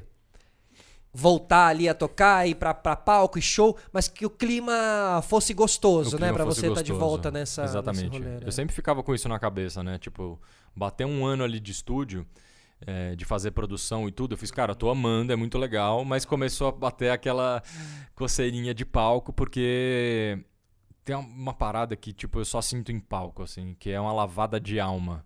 Quando aquele show é incrível, que você acaba o show, que você faz. É isso, sabe? Isso é o que uma pessoa que não é músico mais admira em uma pessoa que é músico. É a Tipo possibilidade de ter essa catarse em cima de um palco. assim. Isso é um absurdo. Eu tava sentindo um pouco de falta. Tava sentindo que tava uma energia ali acumulada e eu não tava sabendo. E aí quando ela chamou pra fazer o João Rock, eu fiz, ah, eu acho que eu preciso voltar. Olha que louco, né? É total. Às vezes e às vezes surta por não ter mais isso, né? Às vezes Sim, surta, não, né? eu converso com, com o G direto, guitarra do NX, ele ele fica Tá mal. morrendo de saudade. Ele fica mal de não ter show, de não Pode fazer as crer, coisas. Ele bota mal crer. pilha pro NX voltar, ele faz pelo amor de Deus, vamos fazer alguma coisa. É tal. tipo um ator de teatro que começa a fazer muito cinema e em dado momento quer voltar pro teatro. É, acho que é muito essa, essa palco, né? né, É o palco e o estúdio, Sim. né? acho sim, que tem essa relação muito, diferentes, parecida. é, é, é. Acho que os dois são complementares. Você tem a oportunidade de fazer os dois e os dois te, te acrescentam e são confortáveis. E a gente tinha muito essa dúvida, né? Porque o projeto é dela, ela é a dona da parada. Por mais que é uma banda, ela é a dona da parada. Então a gente ficava tipo. é, vamos, ver, vamos ver, sentir como é que vai ser a dinâmica, né? Eu sabia o meu lugar, eu sabia que eu era a batera de um projeto dela, mas era minha esposa, a gente tava com medo como ia ser Super. é, essa Claro. é delicado, Uma né? incógnita, é uma é. incógnita. É uma incógnita, Porque é. às vezes em casa dá tudo bem, mas às vezes na estrada pode E aí você precisa colocar umas- na balança de saber se, se vai valer a pena essa estrada que ela pode Exatamente. afetar, né? Porque às vezes se, se uma coisa dá ruim ali na, na, na pessoa jurídica, ia, ia mexer com a pessoa física em Total, casa, né? Total. Então, mas deu super certo, cara. Rolou ao Tá- tá- contrário dessa possibilidade, porque a gente pensa numa possibilidade negativa, mas também há a possibilidade positiva. De que é gostoso também estar tocando com a sua esposa Não, e. Porque a gente chega muito fácil nos lugares que a gente quer chegar. Então, pra gente foi muito. A gente produzindo em casa junto é uma coisa que eu não, tipo, não, não consigo ter com outra pessoa. Por causa de um olhar, uma coisa, eu já sei o que ela quer, o que ela não quer, o que ela gosta. A gente se conhece de um jeito que é muito brutal, assim? E bom, e, e assim, a gente falou da banda da Pete, né? A, a- a- a- você conversa com ela ou você ouve muito ela falando, como é que é a coisa? Porque a Pete vem de uma cena roqueira baiana muito forte, muito Sim. especial. Ali do Rio Vermelho, é, começo dos anos 90, Cascadura, né? Uhum. Aquela banda Sim. que eu adoro, Cascadura. o- Demais. o, O Fábio, muito o legal. Fábio, exato. Tem um disco deles, é, Bo- Bovary, Bo- Bovary, que é um baita disco muito legal, eu muito nu- legal. nunca, nunca ouvi muito, mas Muito bom. manjo que é demais. E é, tinha o Peu também, inclusive, Sim. guitarrista da Pete, que eu conheci também. Vocês falam sobre essa cena é, baiana? Como é que a Pete fala sobre isso? Assim, porque eu sempre fico assim, caramba, que louco, né? Porque a Pete atingiu uma coisa super nacional e, e- e popular, mas ela vem de uma cena roqueira muito foda, assim. Ela passou por coisas que a maioria dos marmanjos que eu conheço do rock não passaram. assim. Total. Então, tipo, a criação musical dela foi muito mais punk do que a galera imagina. Eu vi um documentário de uma casa de shows que eles tocavam lá. Você viu esse vi, doc? vi. Que, Nossa, ah, é, é dirigido pelo Otávio. Exatamente. Pelo Tavinho. Um Matriz beijo, inclusive, pelo doc. Otávio. Não, ele, exatamente. ele arrasou demais na construção. Eu vi só no. Cara, olha, o Doc me pegou, eu fiquei assistindo, assistindo. E no final veio Otávio, Otávio Souza. Eu, caraca, mano. Ele Otávio. conseguiu fazer uma ligação especificamente desse, desse lugar de show, que ele mostrou umas imagens da época e mostrou ela indo agora. Ele, ele fez uma edição Só que as muito, imagens da época mostram justamente isso que você tá falando. Esse cenário punk Muito punk, velho. absurdo, galera tocando sem palco mesmo, no meio da galera. E, E ela é uma mina no meio de tudo isso. Foi que acho que ela aprendeu a, a como lidar com Sim, machos com essa cena, né? com tudo. Como criar aquela carcaça para conseguir fazer o que ela precisava e ouvirem o que ela tinha que, que falar. Dizer. Então, tipo, gente- muitas pessoas acham que veem ela hoje em dia apresentando saia justa ali, toda Então, gata e tal. Não imagina o tanto que ralou e do lugar, né? Porque uma coisa é a cena underground de São Paulo, uma coisa é underground de Salvador, né? Totalmente. E sabendo disso, que agora ela faz o, o Saia e tal, e que teve toda essa transição e transformação, é que fica mais mágico ainda você saber que. que... O conhecimento é sempre foda, né? É sempre Exatamente. bom, né? Você saber de veio, onde veio, total, exatamente, assim, total. sabe? Esse documentário foi bem Muito legal, bom, assim. né? E aí, tipo, eu, eu foi o primeiro disco que eu gravei com ela, foi o Matriz, que é esse último, que era exatamente essa volta dela pra Bahia, que foi uma coisa que pra ela sempre foi meio eu senti ela meio incomodada. Toda vez que alguém falava roqueira baiana, ela ficava meio Ah, não era uma coisa bem resolvida. E, é, e esse disco pra ela que parece que resolveu uma parada, Legal. sabe? Tipo, virou uma página ali que ela precisava, porque ela veio dali, sacou? Total. Toda a história dela E é, é muito ali. simbólico. Então, Você tipo, vê assim, né? Porque o, o, o fã, a pessoa que gosta do trabalho, ele se identifica muito. com- e até porque eu, eu, eu conheço a Bahia bastante, frequentei muito a Bahia e tal. E, pô, e piro ali. Eu ia numa balada chamada Borracha, Borracharia. Aonde? Em Salvador? É, que era em uma borracharia, realmente. Uma vez por semana ela virava uma balada. Era maravilhoso, Que maravilhoso. Tem coisas que só lá, né, cara? Não, a gente tocou, o NX tocou lá num pico que chamava Idearium. E a galera juntava as duas mesas de sinuca, empurrava pra janela e o palco era ali. Você tá brincando. Aí eu lembro o dia que eu fui fazer o show com a Pitch lá em Salvador, que a gente passou pelo Idearium e fez, ah, NX tocou aqui. A galera fez o quê? Você Então, tocou no caralho. Idearium? Caralho! Já respeitava agora, então. Sabe, tipo, uns picos que se você não passou assim. Você não faz parte, não. Você não faz parte da cena, mas nem queira. Então, tipo, eu tenho muito respeito por toda a história e por poder estar fazendo parte de tudo isso e saber que ela é uma pessoa que, por mais que o projeto dela, ela é, ela é muito abrangente, assim. Todo mundo que tá em volta dela que tem ideias boas, ela vai ouvir e vai trazer pra perto, sacou? Então, isso é muito foda, sabe? Então, tipo, ter sido incentivado por essa mulher, é, tá dividindo o palco com essa mulher, então, é, tipo, rola uma identificação muito grande pela pessoa que ela é, sacou? Porque eu sei a pessoa que ela é em casa e sei a pessoa que ela é quando ela tá na TV ou quando ela tá então, e ela é muito coerente nas ideias dela. Então, pra mim, tá tocando numa banda de uma mulher que é coerente, respeitada e moralmente é, grande, pra mim é, é- eu me sinto muito E, e, e, lisonjeado, e sacou? deve mesmo, tipo, cara. Porque é realmente. E, e um pouco por isso também que eu tô é, te perguntando esse tipo de coisa, entendeu? Porque eu sei que você tem a oportunidade de, de estar próximo e de ver realmente como funciona esse processo criativo, assim. Então, é, também me dá curiosidade de saber, assim, sabe? Bom, é. Só que aí agora os singles, certo? Os singles. Posso chamar de singles? Sim. São os singles. Sim. Vex. Ve- Vex. É difícil, né, cara? É, Por que, que eu vou lançar uma Daniel carreira com... Wexler. Daniel Wexler. Acertei? É Wexler. É, é isso mesmo, Wexler. Wexler. Que é descendência. O sobrenome é alemão, porque a família teve que trocar de sobrenome de Eisenberg pra Wexler pra poder fugir da guerra e falar que era uma família alemã indo de férias, Que sacou? história. Então, tipo, e aí ficou o sobrenome. Não, então tem que ser. Tem que ser. É porque eu já fiquei procurando Daniel Wexler no. Wexler? Wexler. Wexler. Daniel Wexler no, no, no Spotify e não achava, e não achava, e não achava. E aí eu entrei no Google e falei, pô, carreira solo, não sei o quê. Aí eu vi que é Vex. É, parece que eu não quero que as pessoas Agora- escutem minha música. Maravilhoso. É não, mas faz todo sentido né? quando você vê a, gra- a grafia do nome, faz todo sentido. Pra você ouvir minha música, você tem que desvendar um criptograma. É, é, Tipo, não é você acha que é assim? Que qualquer um merece ouvir os meus singles, entra cara? aqui, depois entra ali, pega a ceia e vai. Três singles. Três singles. Três singles. Sim. É, com a Karen Jones, O primeiro foi com a Karen Dior, Feel Free, Feel Free. que foi Linda pra abrir música. os trabalhos. E que o clipe tem, não sei se tem, mas me lembrou Midnight Gospel. Sou apaixonado. Mas, Mas tem uma relação. veio antes. Ah, você tá Feel brincando. Free veio antes. Então o Midnight Gospel te copiou, mano. Caralho. Eu amo a história de Midnight Gospel. É legal, né? Deles terem pegado o lance do podcast, Podcast. e terem montado em cima. E uma temática pra mim que eu sou muito fissurado. Adoro ler sobre essa temática. Assim, adoro meditação, adoro tudo. Expansão da mente, assim, né? Sou- adoro. E, e o jeito que foi construído, a animação, tudo. Eu preciso reassistir. Midnight Gospel é maravilhoso. Então, Feel Free lembra Midnight Gospel, cara. Tem- tem e é ver. você, né? Seu, seu Sim, bonequinho ali, Meu né? bonequinho e a Karen Dior, pra quem não conhece, ela é do Vale de Soda. Eu falei Karen Jones e falei errado. A Karen Jones foi o segundo single, Ah, então é isso, é, É. isso, isso, isso.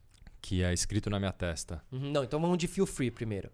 Sim, Em inglês. em inglês. Porque ela tem essa pira, ela, tipo, eu mandei uma base pra ela, que era uma base meio grunge, não tinha nada a ver com isso. E aí, porque aí era meio grunge, eu lembrei dela, eu fiz, ah, vai ser legal pra abrir os trabalhos com você, adoro, adoro a voz dela. Porque agora você escolhe o, o Vozes. É, é mó viagem É isso. da hora, né? Muito. Aham. E aí todas as pessoas que eu já tinha uma afinidade, já conhecia da estrada, mais ou menos, e gostava do trabalho dela, e eu queria que ela tivesse a oportunidade de fazer outras coisas. Também acho que é legal, porque acaba juntando dois mundos, né? Acho que Total. isso é muito interessante. E aí ela fez, cara, eu nun- nunca fiz uma letra em português, é, você prefere? Eu fiz, cara, eu acho acho que pode ser mais legal, estamos no Brasil, não sei o que lá, vamos ver. E ela sumiu uns três meses. Aí eu fiz, putz, acho que ela não curte fazer em português. Karim, pode fazer em inglês. É, aí dia seguinte tava pronto, assim, a parada, e aí, a- e aí eu, ela me mandou a voz, e aí por causa da interpretação dela, eu peguei o instrumental e refiz inteiro. Junto com o Lucas Medina, que é um produtor que trabalha comigo. E aí voltamos a base pra ela, ela fez, nossa, que, que viagem, o que, que é isso? Eu É, fiz, e o que, que é isso? Essa base. O que, que é assim? Então, qual, qual é essa, a, a sua experiência, a sua é, referência daí, assim? Em que outros mundos você navega que não é o da batera do. Então, cara, foi muito doido que quando o NX tava pra parar ali, eu o Di veio me apresentar umas coisas e eu lembro especificamente do Post Malone que ele me mostrou e eu fiquei tipo, hum, não. É, E eu descobri que eu era preconceituoso com coisas que não tinham é, o som de bateria orgânico, não sei o que lá, um preconceito mesmo, cabeça fechada total. E deixei de, de, de descobrir novos estilos musicais, várias coisas, porque eu tava, tava fechado naquele formato que tinha que ser banda. E aí, quando o NX parou, eu me despi. Despi de vários conceitos que eu tinha, sabe? Tipo, me abri totalmente e, e parei de colocar rótulos na minha cabeça. Parei tudo. Eu falei, cara, eu só vou ouvir coisas que me dão prazer sem colocar o que é, o que não é. E descobri um mundo completamente novo, assim. Desde Childish Gambino até a Ari- Ariana Grande, sacou? Cara, foda. Então, pra mim Umas foi... batidas boas, né? E Uhum. descobri que eu podia colocar tudo aquilo que eu tinha na minha cabeça, só que com timbres completamente diferentes. Eu podia testar 5 mil bumbos ali, sendo que se eu sentasse na bateria pra testar dois bumbos diferentes ia demorar 6 horas pra fazer isso. Então me abriu possibilidades gigantescas. eh, De, de E que tudo. ferramentas que você teve que começar a dominar pra isso, assim? Eu já trabalhava no Pro Tools, em casa, no estúdio. Mas o Pro Tools ele é mais usado pra gravação mesmo, sabe? Você tipo liga uma guitarra ali e grava. E aí pra você compor mesmo, ligar ali um tecladão e escolher um timbre de synth, de bass, não sei o que lá, o Logic é mais interessante. E aí no, no Midas eu- aprendi muito a mexer. Fazer di- cursinho de. E é a faculdade ali, né? E, e- e nada, tipo, como diz meu pai, precisa de horas bunda, né? Pra você aprender alguma coisa. É sentar todo dia numa parada pra você aprender, senão a gente não, aprende, e, né? e assim, cara, e acho que é importante você falar isso também, porque assim, é, fica parecendo que as conquistas te, te eximem do aprendizado, entendeu? Né? Jamais, cara. Então é legal as pessoas ouvirem você falar isso, ou que eu também sentei aí, estudei pra caramba, como eu tava te falando aqui no começo, pra aprender o operacional de um podcast e tal. Lógico, a gente só cresce assim, cara. É o único jeito de crescer. É... Porque as coisas, elas. É muito doido quando você começa a colocar o cérebro pra aprender coisas novas. Você não tá só absorvendo aquilo que você tá aprendendo. O teu cérebro tá fazendo novas ligações neurais e tudo na sua volta que você absorver vai absorver de um jeito diferente. Total. Tudo vai pra um cantinho novo e vai fazer ligação com coisas novas. Vai mexer no teu dia, vai mexer no resto do teu dia. Completamente, É. assim. E isso pra mim foi maravilhoso. E aí o Logic, pra mim foi muito, ele é muito, é um programa da Apple, ou seja, ele é um programa muito intuitivo, sacou? Ele é tipo um GarageBand profissional. Então qualquer um senta a bunda ali e consegue colocar uma ideia na cabeça que tá. Então, tipo, a última atualização do Logic veio com uma música da Billie Eilish, os arquivos abertos, como se ela tivesse te mandado o que eles gravaram, ela e o Phineas, na sua casa. Então você senta a bunda ali pra ver o que eles fizeram e o, o Logic ele vem com, com, com plugins, né? Que é um compressor, com reverb, com delay, que não sei o que lá. E geralmente a galera fica meio com preconceito, fala, ah, os programas que vieram ali não deve ser coisa boa. E esse primeiro disco da Billie Eilish foi feito inteiro com os programas que vêm no Logic. Então a hora que você abre o arquivo ali, você vê que a voz dela foi gravada usando o compressor e o delay do Logic, como eles fizeram a compressão e equalização, não sei o que lá, você fala, cara, qualquer um com bom gosto, tempo, dedicação... E cabeça aberta, sentar no cabeça- preconceito, sentar no preconceito, né? Exatamente. Isso é importante, né? Exatamente. Ah, bota esse filtro, vamos botar mesmo. É, o quê, vamos. né? Então Aham. eu, eu, tô, eu tô aprendendo tudo com todo mundo o tempo inteiro, sacou? Eu lembro que, tipo. Teve um baterista que eu fui assistir uma vez um workshop. Eu tava sentado outros com amigos bateristas e eu fiquei meio tipo, ah, não sei se esse cara, não sei o que. Os caras falaram assim pra mim: você tem que aprender que você vai aprender. Você pode aprender tudo com todo mundo. Se você acha que o cara não toca, não sei o que lá, cara, assiste mais um pouco porque você sempre vai aprender alguma coisa. Então, tipo, isso pra mim foi uma, uma lição de ouro, assim, sabe? Não importa se é uma música, tipo, é, se é um funk que eu não sou muito fã da letra, mas alguma coisa eu vou É aprender porque às vezes aquilo, a gente sabe? Diminui o outro, né? Quando a Isso. gente vê. E você não percebe que você tá se diminuindo, porque você tá perdendo a oportunidade Exatamente. de, né, de achar aquele cara da hora, ou aquela menina da hora, e falar, deixa eu ver mais um pouco do som. Você sempre vai, como você diz, aprender algo. É, não quer né? dizer que você vai comprar o vinil de uma Isso. coisa, mas, mas se dá a oportunidade de alguma, alguma sempre, É, sempre a alguma disciplina, coisa. a pessoa é super disciplinada, você É. aprende isso da Isso, pessoa, da, né? Da Anitta que ser- eu falo, por exemplo. Aham, eu não, ótimo, eu não tenho Anitta no meu Spotify, Isso. não- mas eu olho pra ela, do jeito que ela construiu a carreira dela como businesswoman, e Pronto. bato palma pra ela, É cara. isso, e é alguma isso. coisa eu vou aprender daquilo. É isso. Então, tipo. Em contrapartida, se você já falasse, ah, não, Anitta, não quero nem olhar, não sei o que, você não ia se dar a oportunidade de, de repente, ter esse, esse olhar. Exatamente. É. E aí, a gente tava falando dos programas, É. né? E aí, foi nisso que eu, eu meio que eu descobri que eu cheguei no meu limite ali, que eu começava a fazer alguma coisa, É. uma linha de baixo, por exemplo, uma coisa, e eu batia ali sempre no mesmo lugar, e eu falei, cara, tá na hora de expandir, assim. E aí fui pro conservatório, comecei a estudar música, e aos poucos o meu mundo vai se abrindo e tal. E, e é um mundo novo, Isso né? agora, velho? você tá Isso agora. Faz um ano que eu tô no conservatório. E, e tô descobrindo que o céu é o limite, né, cara? Tipo, quanto mais aprendizado. E no conservatório, quando chega você, assim, tipo... Ah, a galera. É tipo assim. Se porque fosse- lá tem uma galera mais iniciante, assim, ou Tem, também tem, uma tem. galera... Mas acho que, tipo, o fato de eu ser o batera da banda, a galera é diferente a. Sabe? Quando é vocal, parece que a parada é mais histérica, assim, sabe? Tipo, quando é um músico, assim, a galera, tipo, consegue trocar mais ideia, mais de boa e tal. Tipo, eu consigo ir num shopping, eu consigo fazer as coisas. Tipo, o Di não consegue, a Pete não consegue, sacou? É tipo. A Pete sofre um assédio forte se vai num nossa, shopping, assim. Pra ela Sofre, né? é pesadíssimo. É, porque cara. todo mundo sabe quem é, né? O Di também, todo mundo sabe Todo quem mundo é, sabe. né? Não é, não- Você tem tem que aprender os dias certos para ir nos lugares certos, fazer o que você quer, senão. Maravilhoso. então, Feel Free, batida, primeiro, primeiro, primeiro single. Primeiro single. Com essa batida mais espacial, podemos dizer assim. Sim, já, Aham. tipo, o Chad Gambino pra mim foi um cara muito especial que me abriu muito a cabeça. É, Kei Tranada, que é um DJ canadense. Kei Tranada? Kei Tranada, que eu, eu sou fissurado. E aí, os beats, pra mim, é, beat com baixo pra mim foi uma coisa que. Que pra mim me mexeu muito, assim, sabe? Porque é, a gente tá nessa fase. E sem né? batera. Sem batera, tudo na mão, cara. Que louco. Tudo na mão, assim. Por causa do lance dos timbres. Eu queria timbres novos. Eu tava cansado um pouco daqueles mesmos timbres. Por mais que você consegue mexer em tudo e tal, mas você não consegue chegar naquele timbre, É. Mas né? o produtor musical, ele é um pouco baterista ainda, porque você tá batendo nos timbres, vai. Não, por mais que eu grave uma batera no dedo, Aham. é diferente de um cara que não toca batera, porque eu, eu tenho a cabeça de batera e por mais que eu tô tocando ali, tem uma parada no teclado que chama velocity. Porque se eu tocar mais devagarzinho, ele vai ver que é mais devagar. Se eu tocar mais forte, ele tá vendo que é mais forte. Então você tem uma dinâmica ali que não é tudo tá, tá, tá, tá, igual, sacou? Isso pra quem toca já é diferente. E aí o lance de baixo e batera pra mim foi me abriu muito de querer buscar isso, porque hoje em dia várias músicas que você escuta, elas são lideradas por bass and, and drums, né? O bass and beat ali é o principal e tudo. Total. É, White Stripes, que era uma banda formada de dupla, né? Acho que era guitarra no caso. Guitarra, mas mesmo assim ele e batera, várias né? horas ele fazia ali o papel do baixo e tudo, então é, me coloquei em outras posições, né? Saí ali do meu. Aham, foi jogar em outras fui jogar em posições no outras campo. posições. Total, isso pra cara. mim foi Pra ser mais coringa, claro. Isso foi maravilhoso. Se eu, fosse, se eu fosse só o batera do Projeto Vex, as bateras seriam muito mais busy, ia ter muito mais informação acontecendo ali, sabe isso?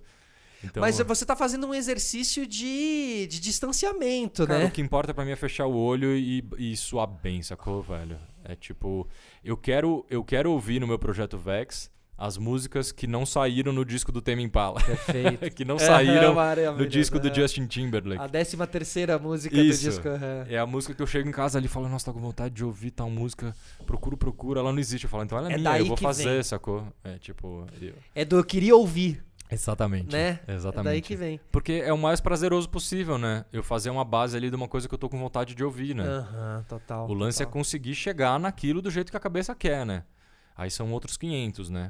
Que é o lance de qualquer artista, né? Que primeiro visualiza a sua obra dentro da sua cabeça Sim. e depois é o seu talento e dedicação que vai te permitir colocar isso à prova ou não, né? Você O imagina- Michelangelo do, do, do, Cara, do imagina, Be- imagina Beethoven que não escutava e escrevia a música que ele escutava na cabeça dele, com todas as tessituras e todo o trabalho harmônico e de orquestrado, e orquestrado.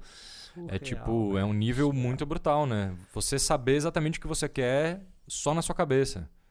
Isso é muito doido. Muito, né? É, e a- ainda essa formação de música clássica mais louca. Você falou, me lembrei do filme Amadeus. que Nossa, conta- maravilhoso. Nossa, assistam aí quem tiver aí assiste Maravilhoso você rever. Rever. E o Salieri, que é o, que é o rival dele, que fica invejoso. Cara, não, A maravilhoso. risadinha dele. É. que era uma coisa meio coringa, inclusive, cara. Eu nunca tinha me Totalmente. ligado nisso, Totalmente, mano. cara. Ele tem uma parada, Bom, né? total, Mozart tem uma coisa muito coringa, velho. Muito. E, e aí, eu, depois veio escrito na minha testa. Foi. Aí eu tava estudando. Eu tava nessa fase de, de estu- estudar os estilos, né? Então, tipo, do mesmo jeito que eu fiz ali um brega do Pará, eu fiz não sei o que lá, eu tava. É, estu- eu tava com- quando eu chegava pra estudar as coisas em casa, eu tava na vibe de colocar o lo-fi pra, pra estudar. Lo-fi é uma banda. Não, lo-fi é o estilo, essas, essas é, playlists do YouTube de lo-fi. Ah, lo-fi é um estilo É, musical, é um esse estilo estilo musical. mais... É, e, e começou a bombar playlists pra estudar de lo-fi. E aí tem uma que é muito famosa, que fica tipo 50 mil pessoas sempre ao vivo assistindo, que são músicas uma atrás da outra de lo-fi. E aí pra mim funcionava muito, porque eu sentava ali pra estudar as coisas e deixava o lo-fi rolando. E aí um dia eu fiz, cara, vou estudar o lo-fi e vamos fazer um. E aí comecei a ver, pegar timbre, estudar, não sei o que lá, e aí fiz um lo-fi e fiquei com aquilo guardado e vi que a Karen Jones estava lançando um EP. E pra quem não sabe, Karen Jones é skatista, qua- tetra, acho que campeã mundial, Mundial, de é. skate, mulher do, do, Lucas, Silveira. Silveira da Fresno. Então eles são muito parceiros, eles têm um filho da idade da Madá, então Vocês a gente né, se sempre- conhecem há muitos se- anos. Isso. E aí eu, eu não sabia que ela tava cantando nem nada e lançou esse projeto de lo-fi e mandei uma mensagem na hora pra ela. Fiz, tô com uma base aqui. E Ah, porque o que ela, o que ela lançou era lo-fi. era lo-fi. E tinha bastante a ver com essa pegada que eu tava fazendo. E mandei a base pra ela. Ela pirou, fez uma melodia em cima e fez, cara, eu vou lançar no meu projeto. Tudo bem? E aí eu já fiquei, tipo, mal empolgado, porque eu fiz, putz, cara, que legal, o projeto tá crescendo, as pessoas estão gostando.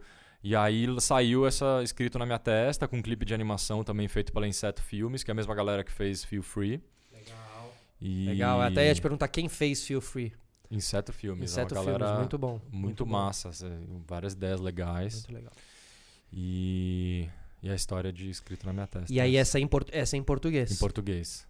E aí Exatamente. agora absurdo. Absurdo. Absurdo. E aí eu fiz a base de absurdo, mandei pro Martim Mendonça, que é o guitarrista da Pitty. Ele gra- Martim, poxa, claro, Martim. Né? Tá muitos anos com a Pete já tocando na banda. Desde que, o Peu, desde que o Peu saiu.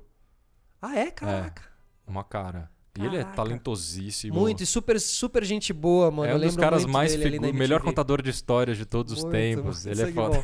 Que é baiano também. Ele é baiano Sim. também.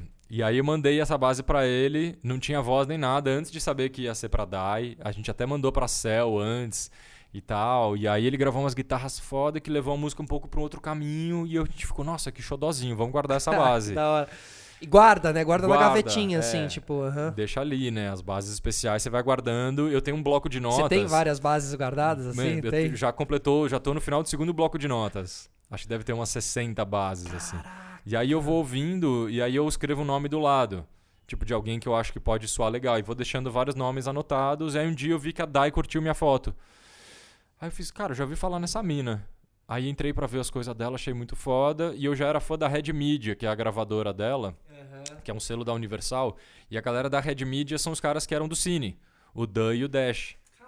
Então os dois caras super talentosos que quando acabou a banda montaram esse selo, fecharam, fecharam o selo ser uma parte da Universal e começaram, é, lançaram o João, lançaram a Carol Biazin, lançaram o Vitão. Caraca. e aí os que caras lançaram a Dai. E aí eu tava sempre de olho neles. Tudo que os caras estavam fazendo eu tava de olho porque eles conseguiram juntar várias coisas do brega do sertanejo, do rock, do emo e começaram a fazer um estilo ali da gravadora, sacou? Mas é legal você ter aquelas pessoas que você fica. que você tá sempre de olho ali, porque pode rolar coisas, cara. Porque, são, Exatamente. porque é gente boa, que faz coisa boa, né? Isso, e estão abertos a novas coisas. E aí eu vi que a Dai tava fazendo umas coisas massas, já fiquei fãzão.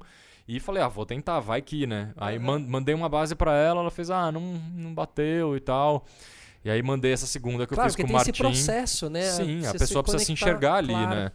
E ela precisa dar o play, na verdade, e a cabeça já começar a borbulhar a melodia. É simples assim que acontece. É match, né? Dá match, É, né? é. Amor à primeira vista, assim mesmo, E é né? meio- sem explicar, na real. Uhum. E aí, como não bateu a primeira, eu fiz, cara, me manda o que você tá ouvindo. E se eu de repente tiver alguma base nessa pegada, aí ela mandou The Neighborhood, não sei o que lá, eu lembrei dessa base, assim. Fiz, olha essa aqui, Olha. xodozinha. Na hora ela bateu. Dia seguinte já tava com melodia e letra. Era uma questão de entender também o, o, o lado musical dela. Essa exatamente, troca, né? exatamente. E aí, quando ela mandou as melodias, a gente acertou uma coisa, o que era refrão, o que não era. Eu caí da cadeira e fiz, nossa, mano, vai ser um absurdo hora, essa mano. música. Mas é um absurdo. Mas o nome vem, da, o nome vem dessa. Não, é né? da letra já tava, mesmo. já tava na Já. letra. Mas é coincidência ou não essa música ser lançada no ano mais absurdo da história do, do É, planeta É Terra? uma coincidência, cara. É uma coincidência. Absurda coincidência. Absurda coincidência. Do absurdo que estamos vivendo. Como é que foi esse, esse ano aí, mano? Como é que vocês passaram? Você, você pai, pai de Madalena, com quatro aninhos, biker. Cara, foi um ano muito maluco, assim, velho. Pra todo mundo, né? É, mas eu acho que, assim, olhando o lado bom, eu consegui focar no estudo e na produção por causa disso. Porque se tivesse bombando de show, porque a turnê, a turnê do, do Matriz tava começando a bombar ali, em março. Nossa, vocês iam viajar o ano inteiro. Tava começando a chegar a segunda pernada da turnê e ela saiu o DVD ao vivo e aí o bagulho ia começar a andar demais. Então, se tudo isso tivesse realmente acontecido, eu acho que eu não teria focado do jeito que eu foquei em produção e estudar música. Então, eu consigo olhar o lado bom das coisas. É, Você ficou trancadão, vocês ficaram trancadão em casa um tempão. em casa. É, para Madá foi difícil porque ela já tava. A criança ela precisa de rotina, né? Porque a rotina traz segurança para ela. Se ela saber que todo dia as coisas são parecidas, ela, ela se, se sente bem com aquilo e aí quebrou a rotina total. Os primeiros dois meses foram Em casa direto. Foi- foram muito bagunçados, assim, né? Pra criança é difícil lidar com tudo isso, né? Ela não, você não consegue explicar o que, que é as Imagina, coisas. mano. Imagina a gente, criança, trancada no. Então, a- hoje ela entende o que que é uma pandemia Ah, e tal. Ela, tipo, a gente consegue conversar sobre, sobre as coisas. E aí, aos poucos, as coisas vão se ajeitando também, né? Então, tipo, o horário de cada um, quem fica aqui, quem fica ali, quem consegue Hum. ficar mais, quem consegue ficar menos. A gente em casa, a gente sempre trabalhou muito assim, E né? ela vai na escolinha. Tava indo, Agora né? não tá indo mais. Tava indo. Claro. E aí, tipo, você pensar que uma criança de 4 anos não tá tendo o principal, que é juntar com outras crianças, brincar, e ir em museus, e, ah, então, tipo... Ela falou esses dias, falou, cara, não aguento mais sou adulto em casa, cara. Preciso, preciso de outras crianças. Ela falou? A gente ligou pro pediatra e ele falou, cara, risco-benefício. Vê outras famílias de amigos aí que Boa. fizeram um teste, que tá tudo Boa. bem, começa a juntar, porque senão o bicho vai pegar mesmo, sacou? E porque a gente tem os nossos métodos, né? Sei lá, se a gente toma uma cervejinha ali no final do dia, às vezes pra dar uma relaxada, a criança vai fazer o quê? Sim. Vai ficar o dia inteiro vendo desenho? Não pode, não dá, né? Então, tipo, quais são as válvulas de escape para uma criança? É diferente, né? A gente, e a, a gente tem ali a. A gente consegue absorver e consegue é, formular na nossa cabeça a- o que a gente está sentindo, mais ou menos ainda, né? Porque a gente, no, no nosso mundo no nosso mundo ocidental, acho que a gente não é muito ensinado a lidar com nossos sentimentos, né? Então, tipo, várias, vários amigos meus que eu conheço que não, não sabem o que estão sentindo, por que estão sentindo e tal. Eu mesmo, maior galera. É que eu, eu acho que eu me dediquei isso, assim, bastante. Eu comecei É, a estudar isso. às vezes olhar pra dentro é. A gente não é ensinado É, isso na não, escola, né? cara. E foge disso às vezes também, Tipo, né? você é ensinado a fazer tudo, assim, a ser um instrumento de trabalho para o capitalismo. Tá, mas o que, que, é, Mas que, ser humano. que, que você tá sentindo? Quem é você? Por que, que você gritou? Por que, que você bateu? Por que, quem se, se.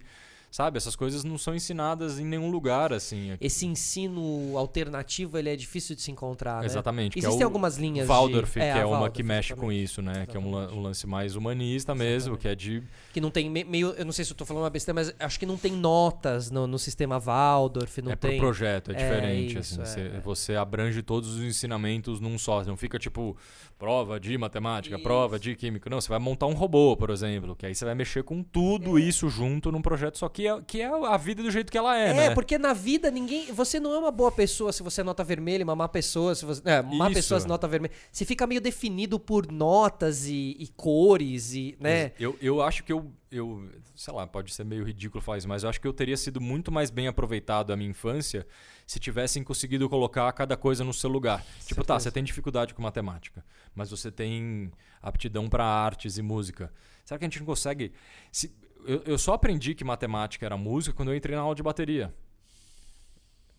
E, e vice-versa, né? Música é matemática e matemática é música. Porque é, é, é pura matemática a música. Mas é o estudo que vai te trazer esse Só entendimento. que se né? tivessem na, na, na escola, tipo, fosse uma coisa um pouco mais individualizada, você tem mais aptidão para isso, vamos desenvolver isso, Perfeito. você tem aptidão para Você isso. teria entendido a matemática por uma outra ótica. E é, talvez tenha uma paixão por Lógico. matemática de um jeito completamente diferente. Lógico, porque é a abordagem. Exato, cara. Lógico. E como é que você vai abordar 30 bichos Da do- mesma maneira. É tipo aquele meme é muito bom, né? Você coloca tipo vários bichos um do lado do outro e uma árvore e vira pro peixe e faz, tá, se você não subir a árvore, você vai tirar a nota vermelha.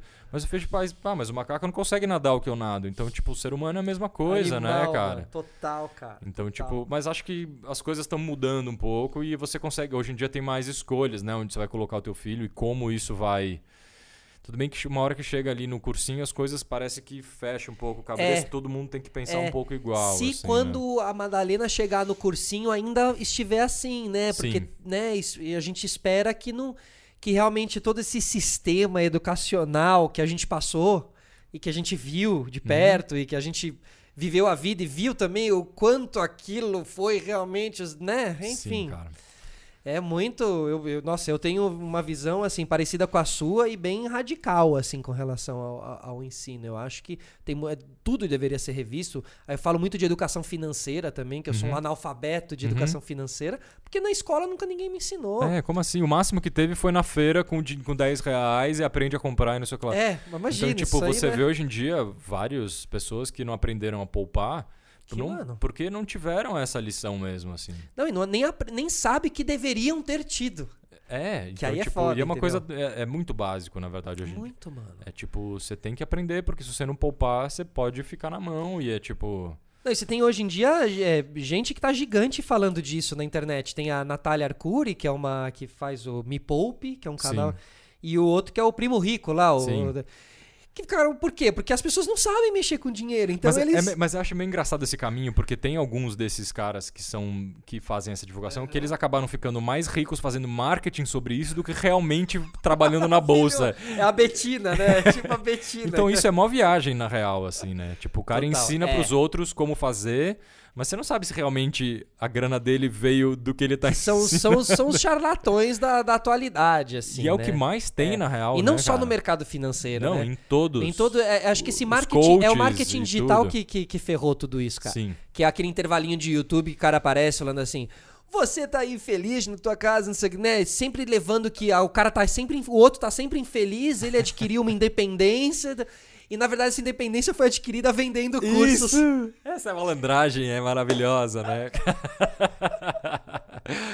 Ou seja, tipo, eu, foi uma coisa que eu comecei a fazer esse ano. Eu abri uma conta é, digital, tipo, numa agência ali, comecei a investir em bolsa e tal, uma coisa. Olha, boa. Tipo, Nunca tinha na- feito Nunca isso. tinha feito, mas foi bem na manha. Bem, tipo, sabendo que, que é uma coisa perigosa. Teve um primo meu que perdeu uma grana porque os, os amigos falaram: Ficar vendo esses vídeos. é, investe É. tanto isso aqui, que isso aqui vai subir tanto amanhã e não sei o que lá. E o mercado financeiro é uma loucura, não é? Ninguém sabe o que vai acontecer amanhã. Você tem projeções, tem galera que estuda isso o dia inteiro. Total, mano. É uma loucura, e né? nesse mercado parada. tem tanta gente com tanta certeza que você fica com medo, porque o cara te fala com tanta certeza, você fala, mano, não é possível, Não, cara. não que existe, não existe, né? certeza, não existe nada, né? Existe. Então, co- como qualquer coisa, tem que sentar a bunda ali pra estudar. E se você quiser ser um day trader, você tipo vai ser um louco da parada, É. porque é o dia inteiro você ali. e hoje né? em dia, Tipo, se você quiser ser um diretor, quiser ser qualquer coisa que você quiser, você vai estar lá com os cursos, tem esses cursos online, tem os. Né, hoje em dia está mais fácil pra você conseguir, cara, ter expertise naquilo que você. Porque um cara que queria ser um gamer, ou um cara que trabalhasse com videogames, não de jogar, mas com o desenvolvimento de games, lá nos anos 90. E falasse pro professor de matemática e pro professor de física que ele queria ser, ele ia, os caras falaram que você tá viajando, mano. Fica aqui que você tem que fazer a aula de matemática. Hoje em dia, talvez o cara tenha uma facilidade. Ele precisa lá fazer a escola, ok. Sim. Mas ele chega em casa, ele entra na, na, na masterclass do, do, do- do desenvolvedor de games e Uhum. aprende, né? Tem um lado muito bom disso, né, cara? Muito, nesse sentido, muito, Sim. cara. É, mas teve casos que eu vi, tipo, na gringa de vários jovens cometendo suicídio porque tava muito fácil, né? Tem dois tipos, né? Tem a ação e tem as, os papéis de... de... como é que chama?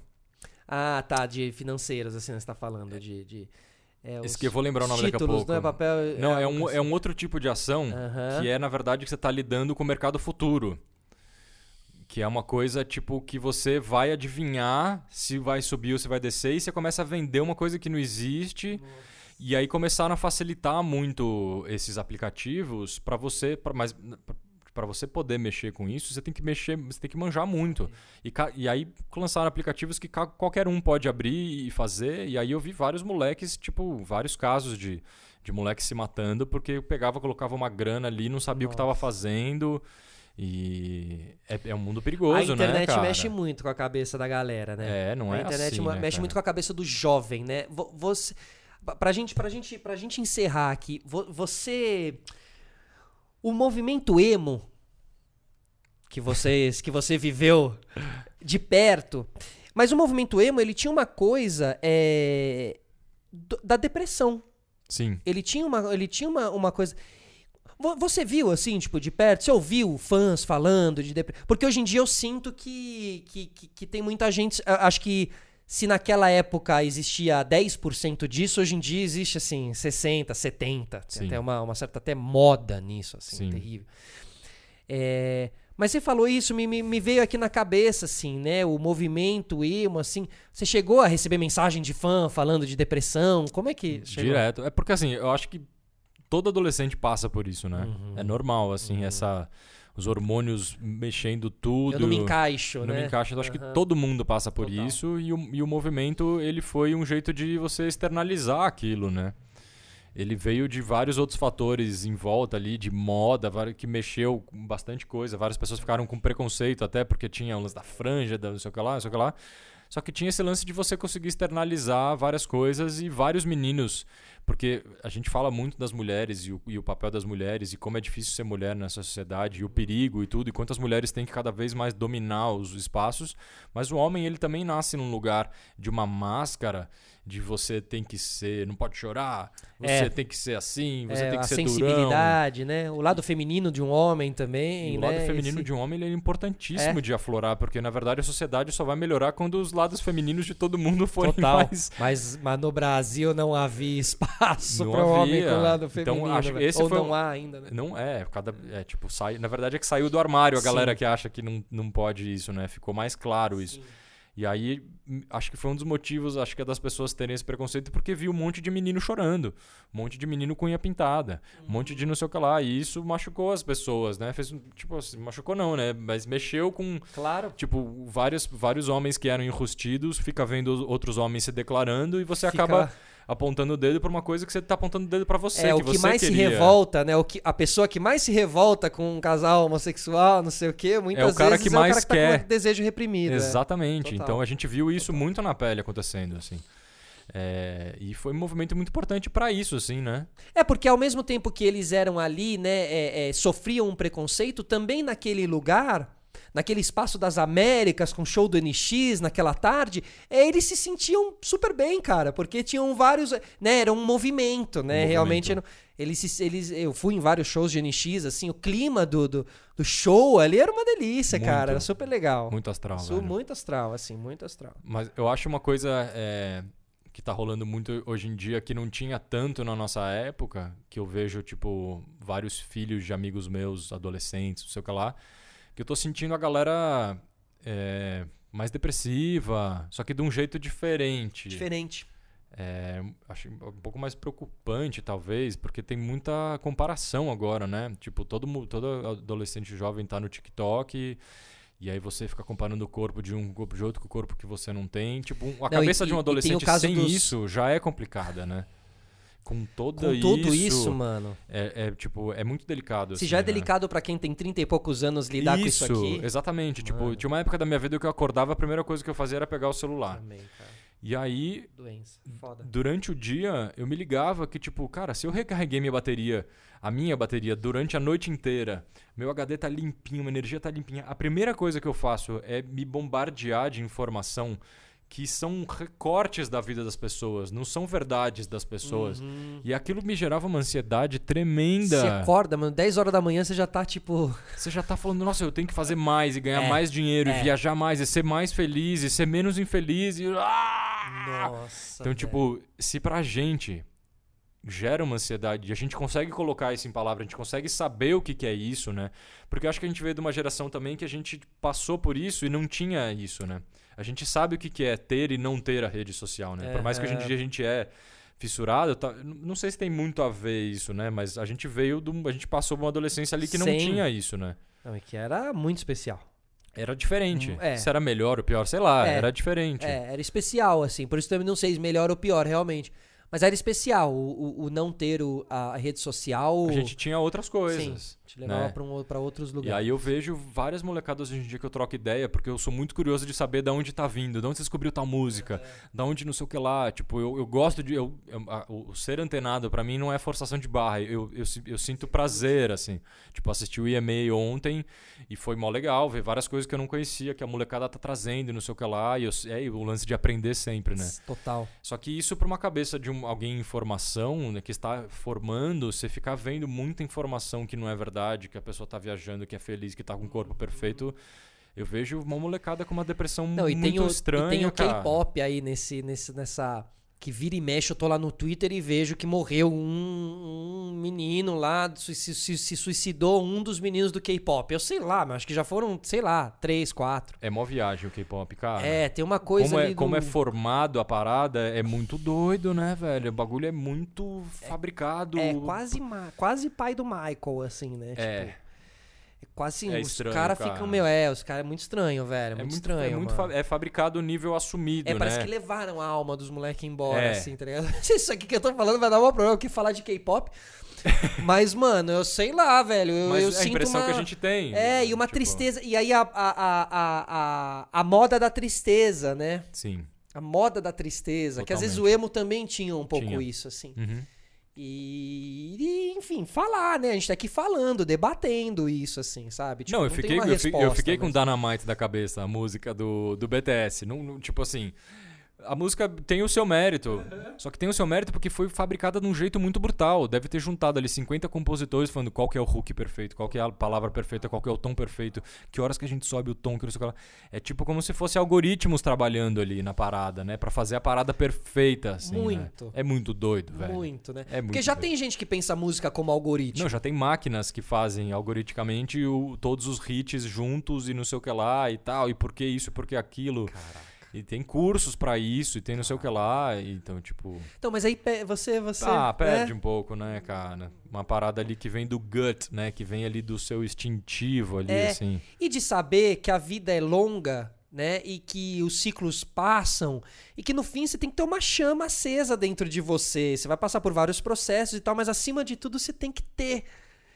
E aí eu acho que às vezes, se for muito, se foi muito pré-fabricado assim, corre-se um risco a longo prazo, entendeu? Corre-se um risco de quando acabar o movimento, de quando acabar o não sei o quê. Como é que você li- lida lá pra frente?